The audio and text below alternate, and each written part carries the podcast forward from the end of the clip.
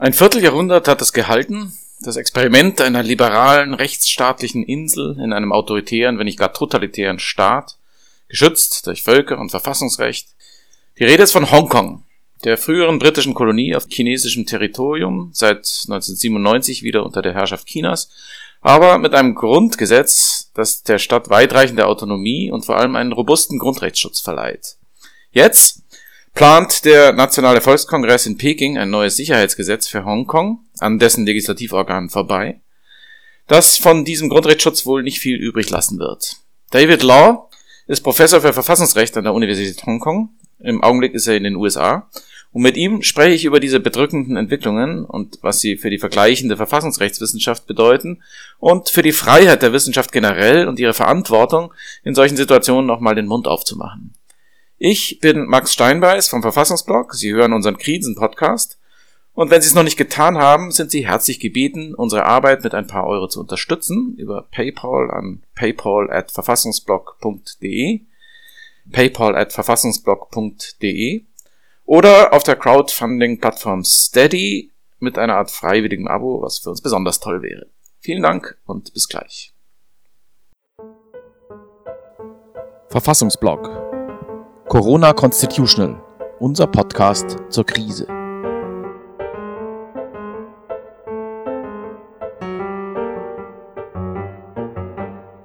Hi David, how are you doing? Very good. Thank you for having me on, Max. Uh, thanks are all mine. It's great to have you on this week's podcast episode, which is about Hong Kong, where you teach at the Hong Kong University Constitutional Law. And um, we've been hearing a lot of Hong Kong in recent months before the corona crisis and then with the protests on the streets of Hong Kong and everything. And, and then the corona pandemic struck and the whole thing basically vanished from the news.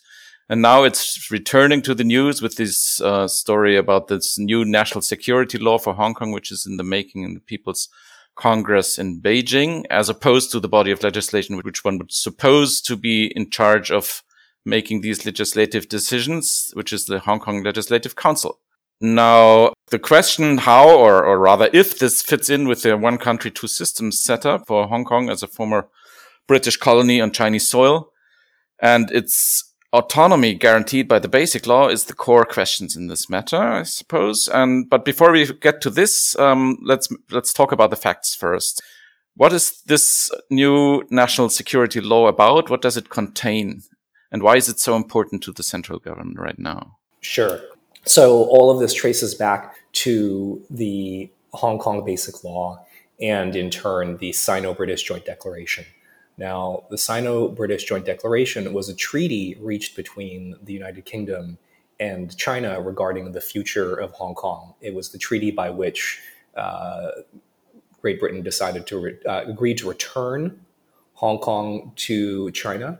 Uh, there were different parts of Hong Kong had different status. So Hong Kong Island and Kowloon, uh, in theory, the UK had a legal argument that they could have uh, held on to it, but the new territories they couldn't. Uh, that was uh, under a different agreement, and uh, rather, th- so they they quickly ruled out the idea of dividing up Hong Kong and instead agreed to return it completely to China on a number of conditions. And the overarching description of this package of conditions is that it was agreed that while there would be one country, uh, the one country would have two systems and the differences in systems would be uh, primarily political and legal and economic. And the protections for the uh, autonomy of Hong Kong system would be, of course, legal in character. And it was agreed that the basic terms of the Sino British Joint Declaration would be incorporated into the basic law, which is technically a piece of legislation enacted by the National People's Congress in Beijing.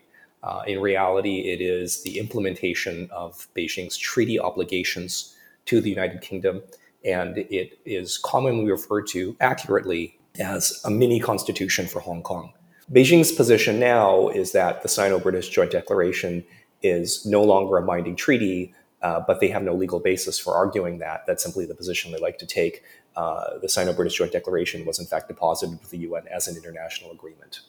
Uh, now, of course, the separate question is whether the United Kingdom has any uh, ability or willingness to seek enforcement, particularly as it breaks away from the EU and is now newly vulnerable and in need of new partners. Um, but uh, from a legal perspective, the Sino British Joint Declaration is supposed to be binding on China. Mm-hmm. First, let's talk about what, what actually this new law does. What is the content of this new law? So, there are a couple of provisions of the basic law uh, that are relevant to this national security law. Uh, Article 23 of the basic law uh, calls upon Hong Kong to implement national security legislation. And about 15 years ago, uh, there was an effort made uh, by the Hong Kong government to adopt national security legislation pursuant to this legislation, uh, pursuant to this provision of the basic law. And uh, there was tremendous concern among Hong Kong people that uh, this law would effectively allow China to crack down on political freedoms and operate its surveillance and security apparatus within Hong Kong. And in the face of tremendous protests and opposition within Hong Kong's legislature, the Legislative Council or LegCo, uh, this so called Article 23 national security legislation failed to pass. Now, flash forward to the present. Uh, so there's one more article of the Basic Law I should mention, in addition to Article 23, is Article 18.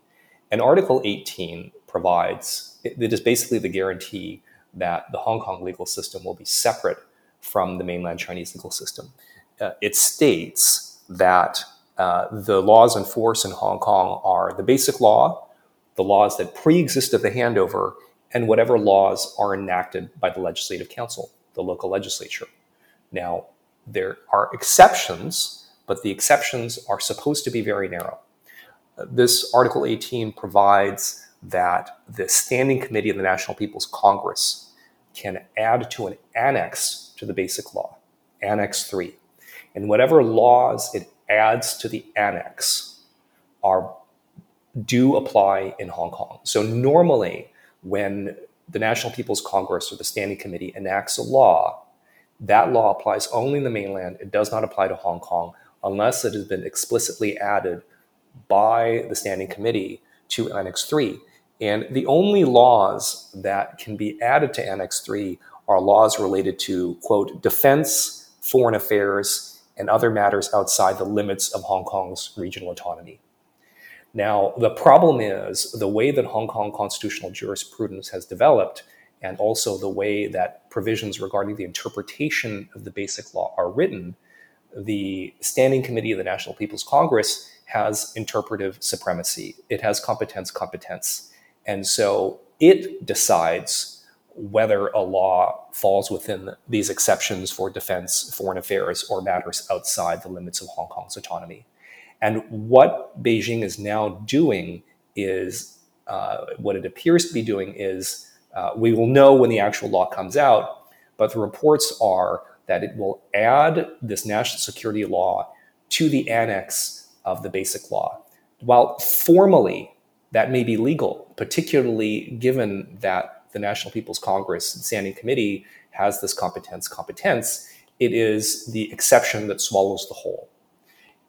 If what, what makes Hong Kong unique, what makes one country, two systems meaningful, is that people have a level of civil and political freedoms in Hong Kong that they simply do not in China. And uh, the proposed law, we, while many countries have national security laws, most countries are not like the People's Republic of China, with a history of arresting or disappearing uh, human rights dissidents, activists, political opposition figures all together. And so, vaguely defined open ended powers will be vested in Beijing. And reports are further that the law will allow Beijing to operate security agencies within Hong Kong. That is also unprecedented. Until now, the enforcement of Hong Kong law, the legal enforcement has been solely in the hands of the Hong Kong authorities. While there are soldiers based in uh, China, there is a mili- in Hong Kong, there is a military garrison, uh, Chinese military garrison in Hong Kong. They obviously play no role in attempting to enforce any kind of law. They're simply military garrison. Well, let's turn to the to the matter of what may become of civil liberties and the rule of law in Hong Kong in a minute. But first, maybe first, I would like to ask about the legal argument Beijing is making, or is there any legal argument? Is this actually a controversy about the interpretation of the basic law, or is is is Beijing just shoving away the basic law and basically telling people, "Look, we do this because we can"? Well, the basic law contains language giving the Standing Committee of the National People's Congress interpretive supremacy, the power to issue final binding interpretations of the basic law. And moreover, that is the position that the Hong Kong Court of Final Appeal, Hong Kong's own highest court, has also taken. Now, uh, many people have, uh, over the years, criticized the Hong Kong Court of Final Appeal for surrendering the power of competence competence. But by the terms of the Hong Kong Court of Final Appeal's own jurisprudence, the language of the basic law and the position taken by the National People's Congress, Standing Committee, uh, it would seem that the Chinese government does have the power to style a law, uh, one that pertains to defense or foreign affairs, and to impose it on Hong Kong uh, via this Article 18 of the Basic Law by adding it into Annex 3. I know that all sounds very technical. Uh, now, the problem is, of course, that while this is formally, uh, in a very formalistic sense, legal, it utterly defeats the idea of having one country, two systems. Uh, we are already seeing uh, the Hong Kong authorities rounding up and arresting peaceful opposition leaders such as Martin Lee, who was one of the framers of the Basic Law. He is in his 80s, he's quite elderly, and he's never had any reputation for violence whatsoever. And imagine what will now happen if uh, China can operate secure. And we've also seen, for instance, booksellers who have disappeared from Hong Kong. They've been kidnapped. Uh, and that is even without Chinese security agencies having the formal legal authorization to operate within Hong Kong. So the Chinese government's capacity for intimidation, for terror, uh, for a white terror to occur within Hong Kong will now be will now have a formal legal basis. So basically, the situation in Hong Kong will be in no meaningful way different from what it's on the mainland in terms of what the central government is legally allowed to to inflict on on anyone who disagrees with them. Yes, assuming that the security legislation is written uh, in broad terms, uh, and is understood and applied by Beijing in broad terms, uh, and in particular is applied the way that Beijing applies national security laws within its own borders, then uh, effectively, uh, yes, if that is the case, this would be the end for the high level of civil and political freedoms that Hong Kong has enjoyed. You'll have a combination of people engaging in self censorship now that they know that Beijing has these powers and that uh, security uh, Chinese security agents can operate with impunity within Beijing. Uh, and then for those people who do not engage in self censorship, uh, the authorities have an array of new tools um, for prosecuting those people. Even without the national security law, we already see a number of elected, uh, prominent elected pro democracy legislators, as well as Martin Lee, a framer of the Basic Law, uh, having been arrested and prosecuted. This will only make it easier for the government to persecute political opposition figures. So um, I remember you telling me once that that uh, Hong Kong is a, a liberal non-democracy, and what is happening now is that it's going probably going to be an illiberal non-democracy soon. Yes, it, Hong Kong was always, I think, in a good way. Uh, for many years, was in a good way an aberration in the world of comparative constitutional law. We see a lot of illiberal non-democracies and we see a lot of liberal democracies. And it's unusual to see combinations of the two. In recent years, we have seen some of these combinations. We've seen a lot of illiberal democratic states uh, under the, the uh, banner of, let's say, populism. Uh, then, even rarer still, we had Hong Kong, which is not democratic. Uh, only half of the legislature is elected. The chief executive is appointed by Beijing, um, and yet did uh, I can speak from experience, and also the, the formal reports will uh, confirm this. It, was a liberal place. People enjoyed the kinds of everyday freedoms that they do in, um, in liberal democracies. And from a legitimacy perspective, this really matters uh, a lot because you have laws being passed without the consent of the people right? They're simply not democratically legitimate. And so the question is, why would anyone accept those laws? What makes that legal system tolerable? And at least one could say in Hong Kong, well, what makes it tolerable is that uh, while the laws are not democratically legitimate, while there is no consent of the governed, uh, at least they do not intrude excessively on people's freedoms. And so while we can't promise you democratic accountability, we can at least promise you that there will be a substantial region of personal autonomy into which the government cannot intrude.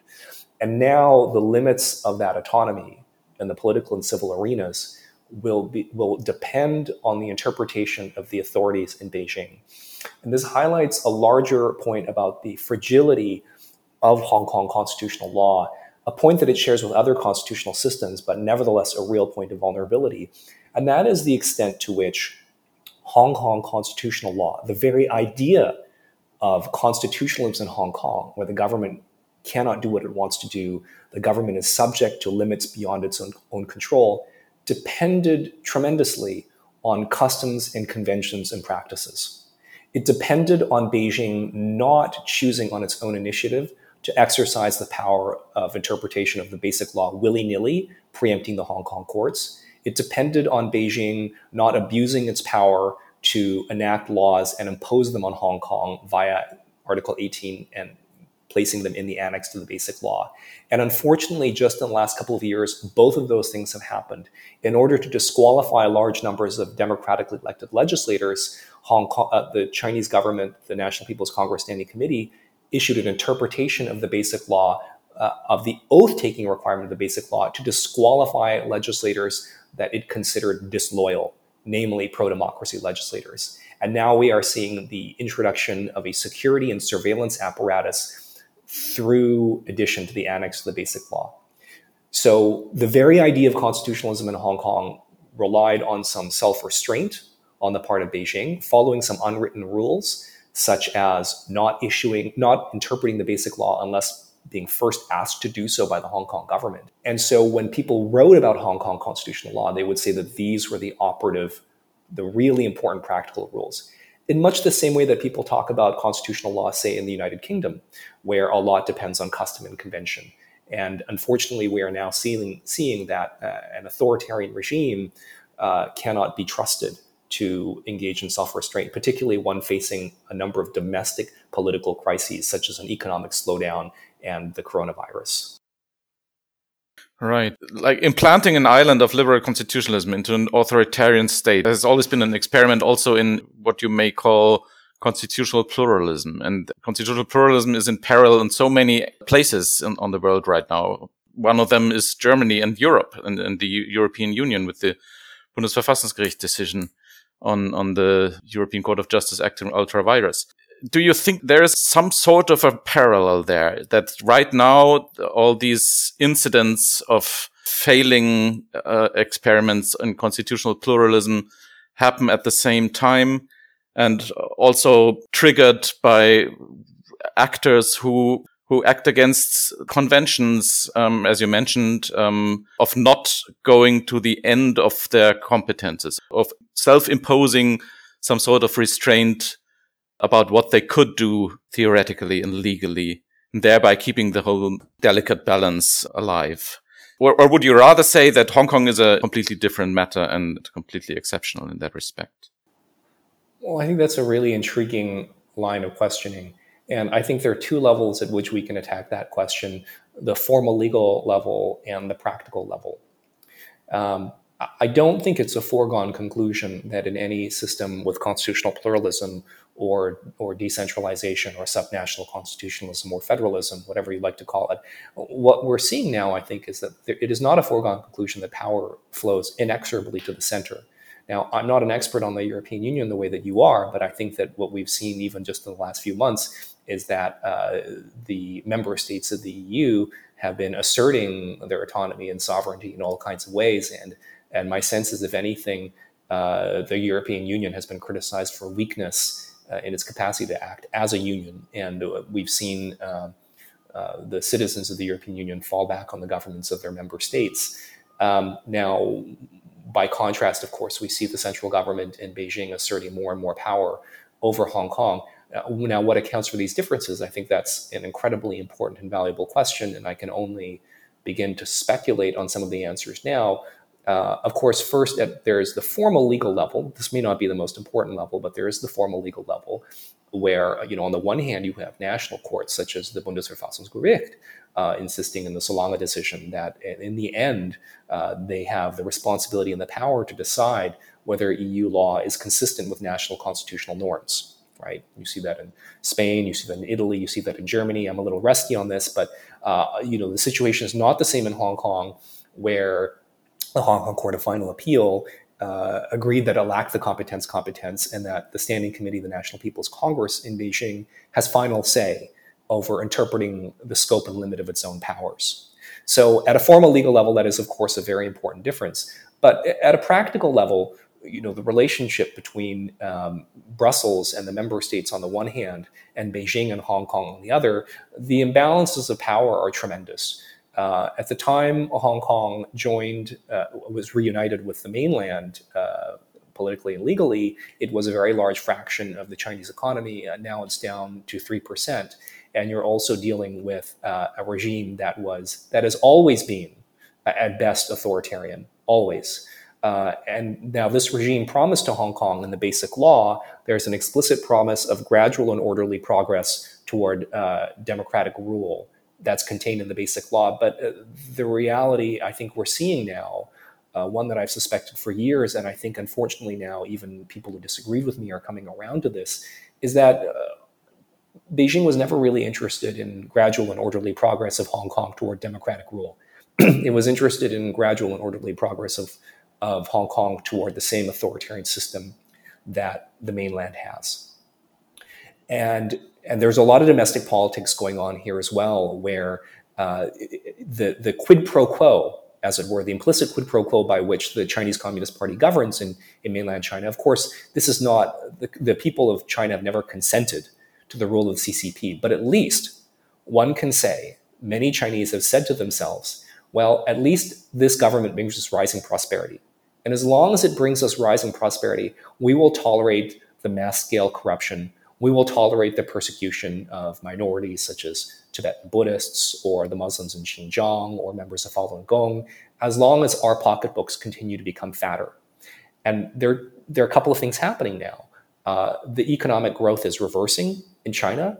And so the Chinese Communist Party must seek other bases of legitimacy and its other major button that it can push is that of ethnic nationalism. Uh, and seizing control of Hong Kong, uh, slapping Hong Kong around, is a way of appealing to those kinds of sentiments. And the need for political control on the part of the CCP is increasing because its economically based legitimacy is in jeopardy. And so while this will hurt Hong Kong, and the CCP no doubt knows that it will hurt Hong Kong, their first priority as an unelected authoritarian regime is to defend their own power. If they don't defend their own power, they have no future. And so, whatever the cost, they will do whatever it takes to consolidate their rule. And that is why I think we are seeing Beijing making these moves that it knows will harm Hong Kong, because no price is too high to pay to hold on to power for the CCP. So, when you're eventually returning to Hong Kong, what do you expect for yourself? Well, this is a conversation that is occurring uh, internally within the, the faculty at the University of Hong Kong. Um, and uh, there are real concerns about uh, what this means for uh, people who do work on constitutionalism and human rights. Um, there have already been media reports um, confirming what many of us have known for some time that uh, certain faculties and departments in Hong Kong have already been under the surveillance of the China Liaison Office in Hong Kong. And the HKU Faculty of Law is one of those three. Um, also, uh, I believe the Journalism School at Hong Kong Baptist and the Political Science Department at Chinese University of Hong Kong. Uh, and any broadening of um, now you have the China Liaison Office taking the position that it is not bound by the basic law. You have legislation that will allow Chinese security agencies to operate in Hong Kong. Um, I would imagine that people working in the area of public law in Hong Kong, uh, if they're not already under surveillance, uh, they will be. uh, going forward, or they have to assume that they will be. They have to expect they will be. Um, for my part, uh, I do not expect, I do not intend to behave differently at all, as I think this podcast shows, because, uh, and there are several reasons for that. Um, once people begin to self censor, um, then you know Beijing uh, has won effectively, right? There, then Hong Kong's freedoms exist only in form and not in reality. And I think you know too. Um, academics like myself, you know, we aren't the real heroes here. The real heroes are people who are are literally risking a life and limb to uh, protest on the streets. They're risking prosecution. They're risking physical injury. Uh, the police uh, abuses of force at this point are extremely well documented in Hong Kong, uh, and uh, of course, uh, new national security legislation will only embolden that. Um, my particular position, you know, not everyone has uh, the luxury of not only uh, security of, empl- of academic employment, but also the, the knowledge that they can leave for another country, that they have employment elsewhere. And uh, I intend to use those freedoms as much as I can for as long as I can. Um, and I pass no judgment on people who share my views, but uh, may not feel as free to express them for a variety of of personal reasons. So, you know, Max, on this question of how Hong Kong academics should react to this new national security law, you are, um, by a stroke of fortune, speaking from the country, Germany, that gave us the very concept of academic tenure and with it, the very concept of academic freedom. And I think at some point we do have to ask ourselves what is academic freedom for? Uh, it is like judicial independence, not a foolproof indefeatable guarantee that people will say what needs to be said and do what needs to be done. But it is one of the best known and most familiar, most familiar and uh, time honored mechanisms for ensuring that people will say what needs to be said and do what needs to be done. Uh, it, is at times like these that I think we as tenured academics uh, can point to tenure with pride and say, look, this is not the mechanism that allows people to slough off you know once they get past the age of 40 and, and do very little with the rest of their lives. There are moments where the justification for tenure becomes clear and this is one of them. Uh, not everyone will exercise uh, that freedom in the same way that security in the same way and again i do not judge. People are in very difficult situations very different situations. Um, but uh, for me and i think uh, from looking at what tenure is for, I think it's for situations like this. All right. This, um, yeah, I wish you the best of luck and uh, all your colleagues, of course, as well. And I will certainly try to keep abreast of what's going on with Verfassungsblog as much as I can. And thank you, Max. I mean, the the best thing that that you and others can do for Hong Kong, you are already doing, which is to keep the attention of the world as much as possible focused on what is happening in Hong Kong. Uh, while we do not have anything like, you know, there, we have no force to speak of, we have the power of knowledge and transparency uh, and um, collective purpose. Uh, and without the help of outside observers, uh, without the help of a larger community of people who are not only from Hong Kong but care about Hong Kong, um, there really is no hope. And so I think we need to keep, we need to not give up and we need to remain focused on what's happening in Hong Kong, even in the midst of this pandemic. Right. Yes, I will do my very best. Thank you. Okay, then good luck and, and thanks again for talking to us uh, about this matter. And I hope to talk soon. Likewise, Max. Thank you very much for doing this. My pleasure. Bye, David.